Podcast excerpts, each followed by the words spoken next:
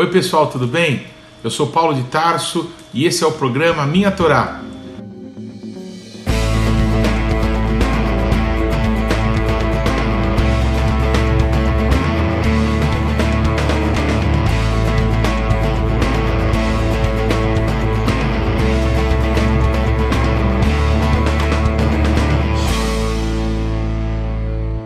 E olha, não se esqueça de deixar o seu like, de se inscrever no canal e de ativar o sininho de notificações. Que Deus te abençoe.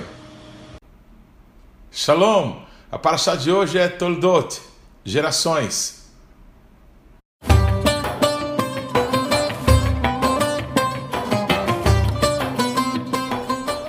A paraxá dessa semana está em Gênesis capítulo 25, do versículo 19 até Gênesis capítulo 28, versículo 9.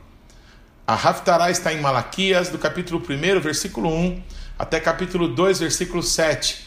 E a Brit Hadashah está em Mateus, do capítulo 1, versículo 1, até o versículo 17.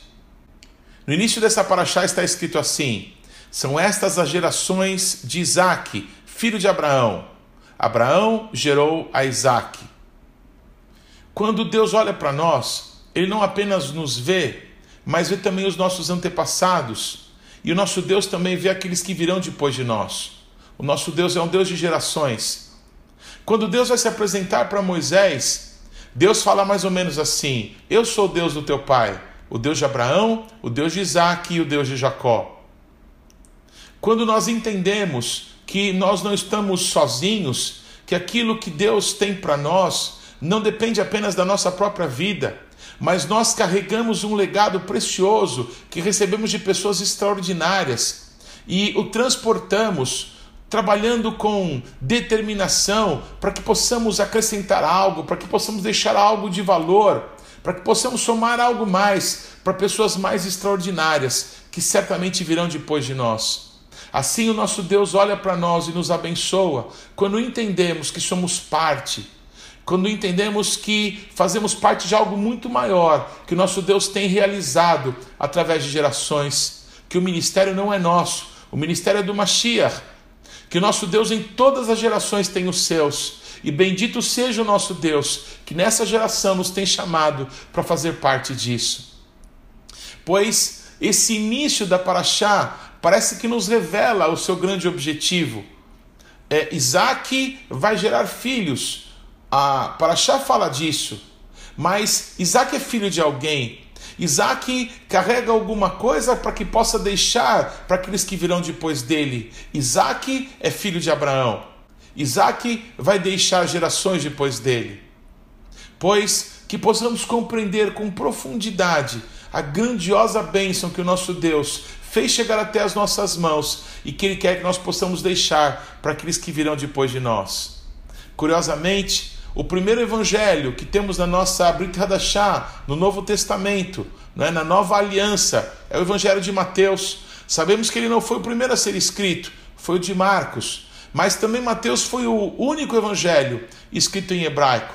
Está escrito assim no primeiro versículo de Mateus: Sefer Toldot Yeshua HaMashiach ben David ben Avraham. O livro das gerações de Jesus, ungido de Deus, filho de Davi, filho de Abraão. Yeshua é filho de Davi, ele é rei. Yeshua é filho de Abraão, ele é filho da promessa que o nosso Deus fez ao pai Abraão, ao nosso pai Abraão, Abraão Avino, de que em Abraão serão benditas todas as famílias da terra, pois Yeshua, filho de Davi, filho de Abraão, é o cumprimento das palavras de Deus faladas aos patriarcas. Pois os caminhos que foram abertos por Abraão, eles foram ratificados por Isaac. Esse é o desejo do nosso Deus para conosco. Os pais vêm e abrem uma pequena picada no meio de uma densa mata, e um dia os filhos virão com grandes maquinários para que se possa abrir uma grande estrada. Esse é o desejo de Deus, que os pais possam trabalhar para que os filhos venham e deem continuidade na sua obra. Nenhum ministério de pai será um sucesso se ele não deixar pessoas que vão dar continuidade naquilo que Deus tem para ele. Os filhos não precisam, como os piratas, tomar aquilo que não lhes pertence, brigar para que possam ter tesouros, para que possam ter uma herança. Os filhos têm alguém que lhes deixará herança. Os filhos são abençoados pelo nosso Deus com pessoas que vieram antes deles e que os amaram e que os educaram e que os formaram para que eles possam dar continuidade não à obra dos pais, mas no propósito eterno que Deus fez conhecido dos pais para que chegasse agora nas mãos dos filhos. Os filhos também serão pais, eles serão levantados para que esse legado possa tocar milhares de gerações depois de nós. Que coisa mais linda é esse relacionamento de pais e filhos. Quantas lutas, quantas situações difíceis que vemos nesse mesmo tipo de relacionamento, justamente porque é uma grande guerra tentando se evitar, tentando impedir que esse plano, que esse propósito de Deus possa ser manifesto. Logo no começo desse capítulo, nós vemos é, alguns dramas familiares que acontecem. Um deles é o momento em que Rebeca se acha grávida depois de muitos anos de esterilidade. É muito curioso, nós percebemos que as três matriarcas, Sara, Rebeca agora e depois Raquel, as três são estéreis. Curiosamente, as três vêm da mesma região, da mesma família. Uma família que começa com idólatra, que começa com um homem que fazia ídolos, Terá, pai de Abraão, pai de Naor, pai de Haran. E a esterilidade nos parece ser um fruto da idolatria, enquanto a fertilidade, o poder de se multiplicar, de encher a terra e dominar sobre ela, é uma bênção para aqueles que estão firmados no Senhor e na Sua palavra. Pois quando Isaac clama ao nosso Deus para que a sua esposa Rívica, Rebeca, possa ter filhos, Rebeca se acha grávida mas ela percebe que alguma coisa está acontecendo é, diferente, alguma coisa está incomodando bastante. Parece que ela não consegue compreender o que está acontecendo no seu próprio corpo. E Rebeca, ela é nora é, de nada mais, nada menos do que de Abraham Avino, o amigo de Deus. Você imagina você ser parente do amigo de Deus e não conhecer como que se invoca a presença de Deus, como se fala com Deus? Pois Rebeca, a nora de Abraão, ela que morava ali junto com o patriarca, morava junto com Isaac, o filho da promessa, seu marido. Ela aprendeu como consultar a Deus, ela aprendeu como buscar a presença de Deus. O que Rebeca vai fazer com isso, nós não sabemos se será a melhor decisão. Mas quando alguém busca o nosso Deus, essa pessoa o encontra, o nosso Deus se faz achar dessas pessoas. E quando Rebeca busca Deus, ela ouve do Senhor que duas nações haviam dentro dela. É, Isaac havia gerado duas nações, dois povos. Uma bênção de se transformar numa multidão de povos. Bênção essa que esteve sobre Abraão, agora estava sobre Isaac. E logo, quando a sua mulher engravida, o nosso Deus diz para Rebeca que duas nações haviam no ventre dela. O que ela não podia saber é que esses filhos que nasceriam, eles teriam muitos choques. Assim é o seu nascimento. Quando o primeiro filho nasce, é um menino peludo, um menino é, ruivo, de cabelo vermelho, é, de pelos vermelhos sobre o corpo. E quando esse menino nasce, não é? Grudado em seu calcanhar, logo vem o segundo, e esse era Yaakov, Jacó. Ele que se nasce ele que nasce grudado no calcanhar do seu irmão, como que lutando, lutando pelo melhor lugar, lutando para sair primeiro. Essa parece ser a tônica da vida de Jacó. Alguém que luta, que luta para alcançar o seu espaço. Alguém que não entendeu que Deus havia dito para sua mãe que o mais velho serviria o mais novo. Quando nós, é, tendo ouvido algo de Deus, queremos fazer com que a vontade de Deus seja feita pela força do nosso braço, não entendemos que o sobrenatural de Deus é que fará com que todas as coisas se cumpram na nossa vida. Não é que temos que ficar apáticos, porque a fé sem obras é morta, mas temos que agir segundo aquilo que Deus nos falou, não tentando fazer do nosso jeito, não tentando dar um jeitinho para que as coisas aconteçam mais rapidamente ou de uma forma mais fácil tudo que fazemos com a força do nosso braço, tentando mesclar aquilo que é humano com aquilo que é sobrenatural, que é divino, nós contaminamos, nós trazemos problemas para nós mesmos. E, infelizmente, essa se transforma na tônica na casa de Isaac. Nos parece que Rebeca, tendo ouvido de Deus que o mais velho serviria o mais novo, ela faz com que essa história seja conhecida dos próprios filhos. E nos parece que isso se transforma num problema dentro de casa. Parece que eles não tinham outro assunto. Pois bem, logo quando é, é, Esaú sai para caçar e ele chega em casa, ele se depara faminto com é, é, Jacó fazendo ali um prato de lentilhas. Eu não sei quantos gostam de lentilha, eu não sou uma das pessoas que gosta, mas é, parece que o Esaú chegou com tanta fome, com tanta vontade, e parece que aquelas lentilhas estavam ali apetitosas para ele. E ele pede um pouco daquela comida, que irmão nega comida para outro irmão. Isso parece uma coisa meio insana.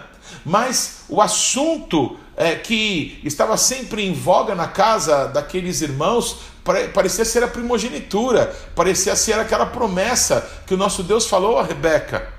E Jacó correu a dizer: Olha, se você me vender o teu direito de primogenitura, então você pode comer a lentilha, senão eu não te dou. É, o Esaú parecia estar tão faminto que ele disse: O que, que vai é, do que, que vai me servir a primogenitura se eu morrer de fome? Fica para você, me dá logo essas lentilhas. E ele vende, ele trata de uma forma vil algo que era muito precioso. Amém? É, a primogenitura talvez apontasse para aquele que traria o Messias a essa terra, mas Esaú não se importa com aquilo que é muito importante para Deus. É, Esaú despreza aquilo que é, é, Deus tinha colocado sobre ele. Diz a palavra de Deus que todo primogênito pertence a Deus. Mas uma das coisas mais curiosas que vemos na Bíblia, de Gênesis e Apocalipse, que primogênito não é quem nasce primeiro, mas é quem age como primogênito, é quem valoriza aquilo que os pais deixaram. E nessa casa, embora Esaú fosse uma pessoa talvez muito carismática, a Bíblia diz que o seu pai Isaac o amava porque ele era um exímio caçador, é? Então ele era amado porque fazia algumas coisas, era amado porque talvez tinha uma personalidade muito especial. Enquanto a Bíblia diz que é, a Rebeca amava Jacó. É muito diferente ser amado por ser amado ou ser amado porque fazemos alguma coisa. Infelizmente, ainda hoje vemos tantas pessoas fazendo de tudo para serem aceitos, uma pessoa não pode fazer de tudo para alcançar alguma coisa, não pode fazer de tudo para pertencer a um grupo, não pode fazer de tudo para alcançar alguma coisa que ele espera. Nós temos que ter limites, parâmetros, parâmetros éticos, parâmetros morais, parâmetros que a palavra de Deus nos ensina, nos orienta, nos mostra, nos adverte.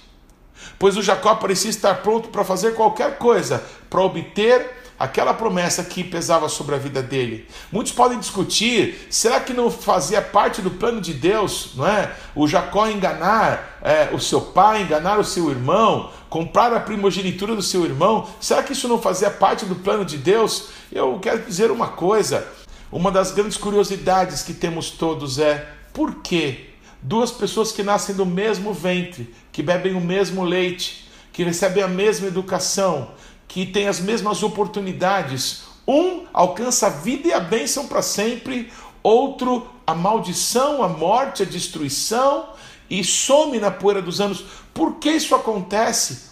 É muito difícil explicar isso. Eu talvez não tenha explicações. Uma coisa eu digo, que possamos abraçar a oportunidade de sermos filhos de Deus, de conhecermos pessoas extraordinárias que têm nos ensinado, que têm nos é, abençoado com o seu tempo, com instrução, porque essas pessoas passam na nossa vida. É, assim como um dia nós passaremos e temos um curto período de tempo para que possamos inspirar a outros, para que possamos compartilhar com outros coisas que recebemos, coisas com as quais fomos abençoados precisamos entender que é uma escolha nossa honrar ou desonrar, abençoar ou amaldiçoar, ser uma bênção ou ser uma maldição. É uma decisão nossa, é uma opção que nós temos. Nós temos diante de nós e sempre teremos a vida e a bênção, a morte e a maldição. Nos cabe escolher a vida, nos cabe opinar por aquilo que é a vontade de Deus para nós. Parece que um parênteses ele se abre no meio da história dos filhos de Isaac, para que se possa contar uma história, um momento da vida de Isaac. Isaac é um filho que nos ensina a ser filhos de Deus. Isaac é uma figura de Yeshua. Isaac é aquele que se deixou amarrar pelas mãos e pelos pés, e como que diante dos seus tosqueadores, uma ovelha muda que não abriu a boca, Isaac apontava para Yeshua, apontava para o Cordeiro de Deus que tira o pecado do mundo. Mas não é só naquela passagem do sacrifício, mas também em momentos da vida de Isaac, como nessa paraxá, em que havia, como nos dias de Abraão, uma grande fome na terra prometida tal qual o seu pai, que foi ao Egito e depois de lá voltou riquíssimo. Isaac intentou seguir o mesmo caminho que o seu pai. Nisso e nas outras histórias relatadas nessa porção, nós vemos que há uma identificação muito forte de Isaac com Abraão. Até alguns erros que Abraão comete, Isaac comete também. E isso vai para os pais uma grande advertência. Yeshua dizia assim: eu não faço nada que eu não vejo primeiro meu pai fazer. Esse deve ser o comportamento de todos os filhos. Por isso, os pais têm que tomar muito cuidado. Porque os filhos, na maioria das vezes, não obedecem aquilo que nós falamos para eles fazerem. Os nossos filhos vão fazer o que nos virem fazer. Se bons testemunhos, serão bons frutos. Se maus testemunhos, serão maus frutos. Uma frase que eu gosto de compartilhar é que sempre os filhos serão mais do que os pais. Se alguém for um bom pai, uma boa mãe, o seu filho vai ser mais do que você, ele será melhor do que você. Mas se você não for um bom pai, uma boa mãe, também o seu filho será mais do que você, ele será pior do que você.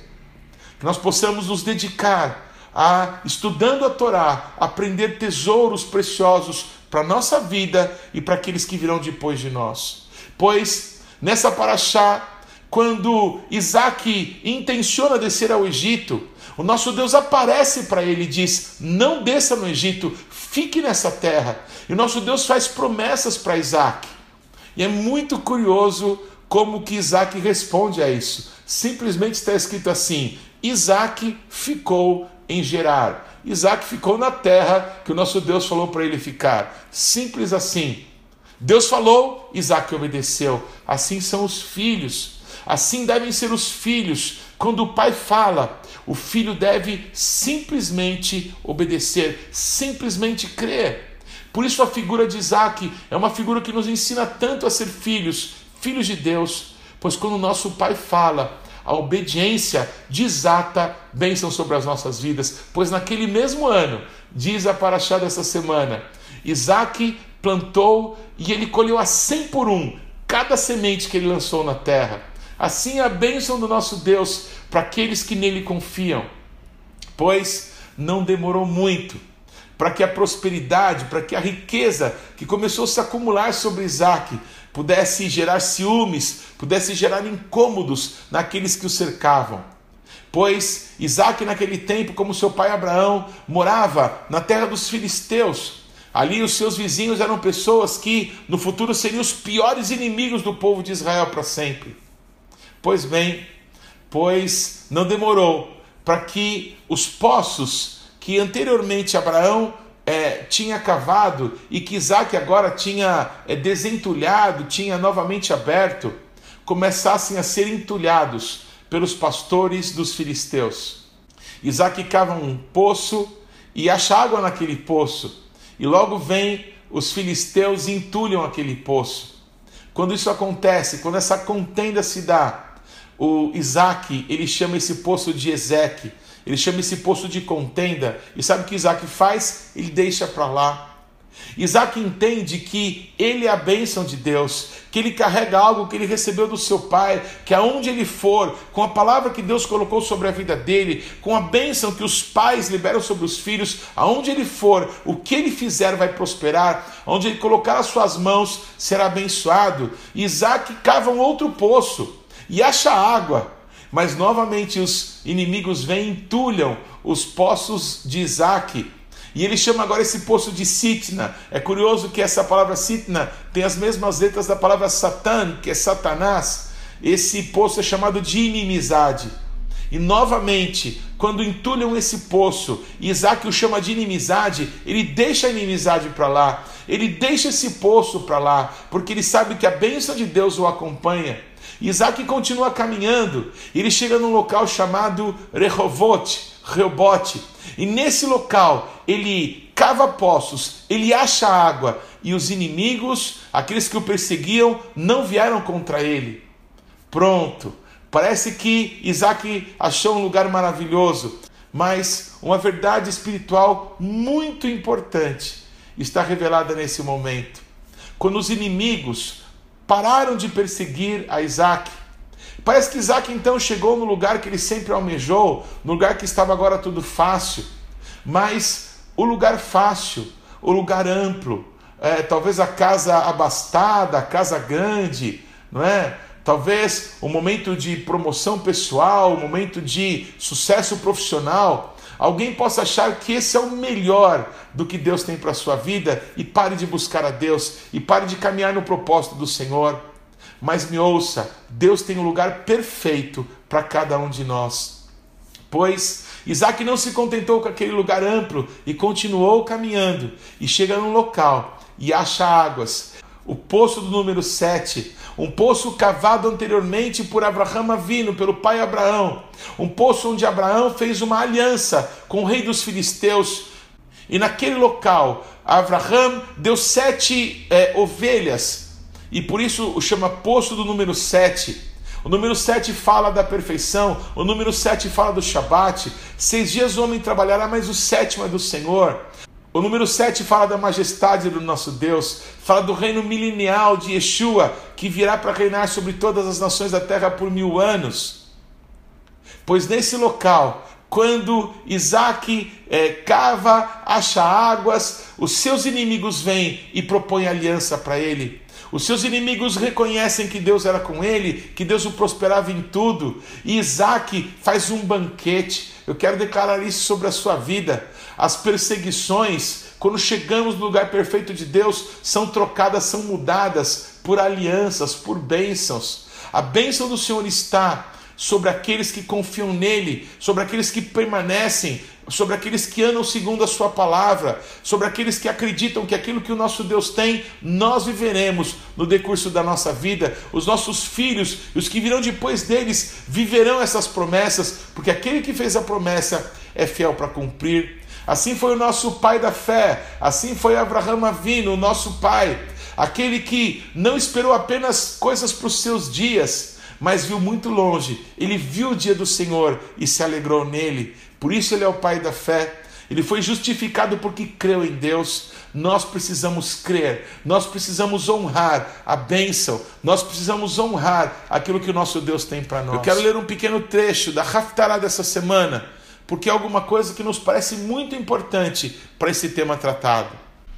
A Haftarah começa assim: sentença pronunciada pelo Senhor contra Israel, por intermédio de Malaquias. Eu vos tenho amado, diz o Senhor, mas vós dizeis: em que nos tem amado? Não foi Esaú, irmão de Jacó? Disse o Senhor. Todavia, amei a Jacó, porém aborreci a Esaú. No mesmo texto, em Malaquias 1,6 está escrito: o filho honra o pai e o servo ao seu senhor. Se eu sou seu pai, onde está minha honra? E se eu sou seu senhor, onde está o respeito para comigo? Assim como Isaac honrou seu pai, Abraão, andando nos seus passos, dando continuidade naquilo que Deus tinha iniciado com o seu pai, quanto mais devemos honra ao nosso Deus honra a sua palavra, honra o seu projeto, fé naquilo que ele estabeleceu para com as nossas vidas. Esse texto é muito claro e nos diz: se honramos os nossos pais que são naturais, que são homens, como não honrar a Deus? Se dizemos que servimos a Deus, temos que tratá-lo no mínimo com a mesma reverência daquele que nos paga salário ou daquele que pudesse ser o nosso Senhor, sendo nós escravos. Mas o nosso Deus não nos quer chamar de escravos, de servos, mas de amigos. Vocês serão os meus amigos se obedecerem as palavras que eu falo a vocês. No final dessa paraxá, nós temos mais um pedaço desse drama familiar. Pois Rebeca, sabendo que Esaú tinha ido caçar para que pudesse trazer um alimento para o seu pai, quando Isaac é, o abençoaria, Rebeca, querendo que o seu irmão Jacó pudesse receber a bênção do pai, é, Rebeca trama para enganar o seu marido, para que Jacó enganasse o seu pai. E mesmo Jacó, com temor, ele acaba atendendo as palavras da mãe e se apresenta diante do seu pai, que estranha a sua voz, mas reconhece no cheiro das roupas que ele estava usando, reconhece nos pelos, porque ele tinha colocado peles de animais para que parecesse um homem peludo, como era o seu irmão. É, foi dessa maneira, com esse engano, que Jacó recebeu a bênção de Isaac. Não era para ser assim, certamente. Não precisava ser assim. O que acontece é que, infelizmente, Rebeca nunca mais viria o seu filho Jacó, a quem amava tanto. Rebeca tenta ajudar a Deus com mentiras, com artimanhas, para que o propósito de Deus fosse cumprido. O nosso Deus não precisa disso. Nós nunca saberemos de que maneira a primogenitura, a bênção da primogenitura, todas as palavras proferidas a respeito de Jacó seriam cumpridas. Porque infelizmente Rebeca e Jacó fizeram com as próprias mãos aquilo que eles entendiam ser o mais certo. O que eles geraram para si mesmos? Apenas dor, apenas tristeza, separação familiar. Nós podemos confiar no Senhor, nós podemos esperar em Deus, não como pessoas que estão sem nada para fazer, mas agindo naquilo que o Senhor colocar nas nossas mãos para fazer hoje, confiando que tudo que Ele prometeu para nós, Ele é fiel para cumprir. Se obedecermos a Deus, se ouvirmos os seus mandamentos e obedecermos, certamente vamos viver as suas promessas. Por fim, enquanto Isaac chama novamente a Jacó e o abençoa mais ainda, transferindo para ele a bênção de se transformar numa multidão de povos nessa terra, Isaac dá uma ordem para o seu filho Jacó que ele fosse para a terra dos seus antepassados, que ele não tomasse mulher dos cananeus é, diante de quem ele vivia, Assim como Abraão Avino enviou Eliezer, o seu servo, que jurou para Abraão que não tomaria esposa para o seu filho Isaque, que não fosse da sua parentela, da sua família. Da mesma forma, Isaac orienta Jacó e ele obedece o seu pai, e ele vai até a terra dos seus antepassados, e lá vai viver mais um período muito importante da sua história. Porém, Esaú que fica, ele toma várias mulheres, filhas de Ismael, filhas de Agar. Esaú não dá valor para os mesmos valores que Isaac dava, que Jacó dava. Embora Jacó tivesse muitos defeitos, ele obedece ao seu pai. Enquanto Esaú parece que busca uma maneira de retalhar os pais, de provocá-los, de culpá-los por aquilo que ele se sentia com relação ao que aconteceu com Jacó. Assim como Esaú e Jacó ficaram anos, muitos anos sem se ver, sem saber um do outro, sem falar um com o outro. Nós vemos grandes ataques nos nossos dias para que as famílias não caminhem juntas, para que os maridos e mulheres não vivam a bênção de Deus no casamento, para que irmãos não possam usufruir da bênção de pertencer à mesma casa, de crescerem juntos, de serem um apoio para o outro. Pois assim era o tempo sem Yeshua é, um irmão como Caim matava o seu irmão Abel.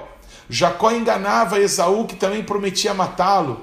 Mas um dia veio Yeshua e ele chamou irmãos para servi-lo juntos. Irmãos como André e como Pedro, irmãos como Tiago e como João, que juntos foram designados como apóstolos do Cordeiro. Que bênção mais linda, que tesouro mais precioso. Que você possa valorizar aquilo que o nosso Deus tem feito chegar nas tuas mãos através dos teus pais, através de líderes que o nosso Deus tem colocado sobre a sua vida, os honre, os abençoe, se alegre, cuide daquilo que chegou nas tuas mãos e viva a bênção do Senhor nosso Deus. E você que é pai, não retenha a tua mão de abençoar, Abre a tua mão, abençoe, invoque o nome do Senhor sobre os teus filhos, caminhe com ele, os ensine a caminhar no caminho que você tem andado, porque eles vão dar continuidade naquilo que o Senhor confiou a você. Eu abençoo a você e a tua casa. ande diante do nosso Deus e ser perfeito. Amém. Que mitzion tesetorá udvar Adonai Mirushalayim. E de Sião virá a lei e a palavra de Deus de Jerusalém. O Shabat não pertence à semana que está terminando. O Shabat não pertence à semana que está começando. O Shabat pertence ao Eterno. Shabat Shalom.